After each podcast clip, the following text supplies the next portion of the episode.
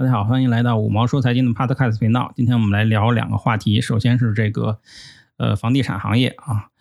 一些根据路透社的消息啊，一些知情人士表示，这个因为担心对资产负债表的影响，那么一些大的这种中国国有金融机构，其实也就是大银行了，他们拒绝这个对陷入困境的这个地产开发商提供资金。那么这就跟这个中央政府的一些呼吁就正好是背道而驰了。那么根据消息人士称呢，在没有得到这个中央政府明确财政支持的情况下呢，这个有一些这个大的金融机构的高管呢，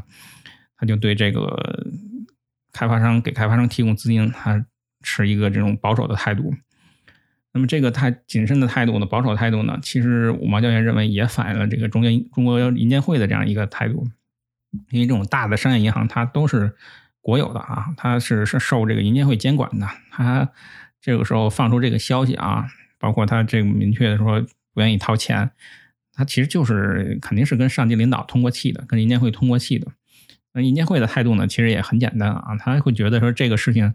就是你住建部搞出来的事儿，对不对？你住建部没有好好监管这些地产开发商，然后导致这些地产开发商他这个挪用资金，你为什么要让我们这个银行系统来背这个锅呢？为什么要让我们这个银行系统这个来增加坏账呢？所以。所以这个时候就是个人各扫门前雪，哪管他人瓦上霜。当然，这个这个也不赖说这个一些这这些政府的这些官员啊，因为我们看中央政治局他的这个在前一阵这个会议上，他对于这个地产的这样一个呃定调呢，他就是要求各地方政府去啊解决这个保交楼、这个这个保开工的这样一个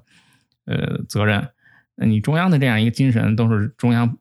不出头，然后让地方政府去搞。那你这个中央下面的这些各个部委啊，各个这个衙门嘛，那肯定也是这个跟着这个中央的精神走嘛。那这个时候就没有人会掏钱的，而且说就算是这个这个银监会啊，他 进行一些这种这种监管，这个口头的这样一个呼吁或者窗口监管。那他这个商业银行也不会掏钱的，因为你作为一个商业银行的一个行长啊，你说这个地产的开发商里面，第一，它背后有很多政治势力啊；第二呢，就是整个这个地产行业这个账啊，都其实很乱的，里面各种挪用资金，各种这种道德风险层出不穷。那这个时候呢，我给你提供资金，好，没没问题，我给你提供这个多少亿的资金，然后我刚给你把这个这个贷款发了。好家伙，这个地产开发商可能过两天他就被抓了。我们去看，确实发生的这个事情啊。中国这个可以说巨头级别这种华润啊，华润地产，他都他的这个党委书记都被抓了。那这个时候谁敢给这个地产开发商提供资金呢？没有人敢的，因为你哪怕说你跟这事没关系，但是你只要给了钱了，你就实际上你就被牵扯到他这个案件里面了。所以这个时候就不光是这个资产负债表的问题啊，那五毛校园这个绝对是他们这个乌纱帽和这个个人这个身家性命的问题了。那是谁会在这个时候给钱呢？所以我们看到这个今年七月啊，这个中国银行的这个向这个地产开发商提供贷款，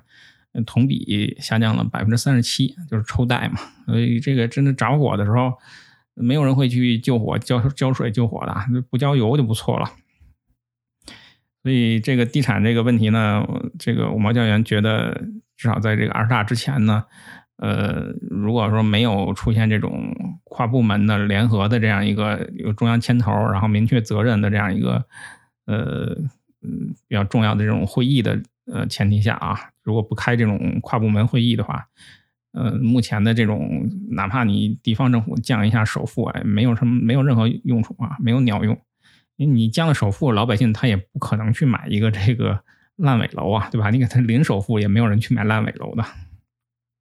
好，我们下面说一下这个人民币汇率的问题啊。呃，这是八月二十四号的一个消息啊。这个八月二十四号，人民币这个跌到两年的一个低点六点八六以后，那么据称这个中国的这个外汇监管机构，也就是外管局，然后直接给这个各个银行打电话啊，这里面包肯定是包括中资银行，也包括外资银行的。就要求不要大举抛售人民币。那么目前目前这个八月份啊，整个八月份这个人民币汇率跌了百分之一点八啊。那这个有各种各样的原因啊，当然其中很重要一个原因是，就是大家开始担心这个中国的这个经济问题。所以我们看到这一轮这个人民币汇率的这个下跌，它其实跟这个欧元是基本上是一个同步的啊。我们说欧洲呢都是就是经济很差的，这个因为这个俄乌战争啊，这个天然气的问题，实际上经济很差的。所以这一轮如果说是中国这个这个人民币汇率下跌，包括外资出逃的这个逻辑，它和这个欧洲一样的话，那就说明大家担心的是中国这个整个的基本面啊。不是这个，我五毛教员之前也说了，不是那么简单的说是这个美国加息这么简单就可以解释的。我们看到这个呃，中国这个外汇的这个底啊，到底是在多少啊？那这个五毛教员觉得，呃，七有可能是要守一下的，有可能是美元对人民币汇率七是有可能要守一下，因为我们看到这个呃，最近这一个月的这一波这个突破这个六点七平台往上上涨的这一波啊，呃，从三季度开始啊。那么大概是跌了，现在跌了百分之二点四、二点五左右。嗯，如果能跌，如果是再往再往下跌啊，跌到这个一美元兑换七人民币的时候，基本上会到一个百分之五的这样一个幅度。那百分之五的这样一个幅度，基本上，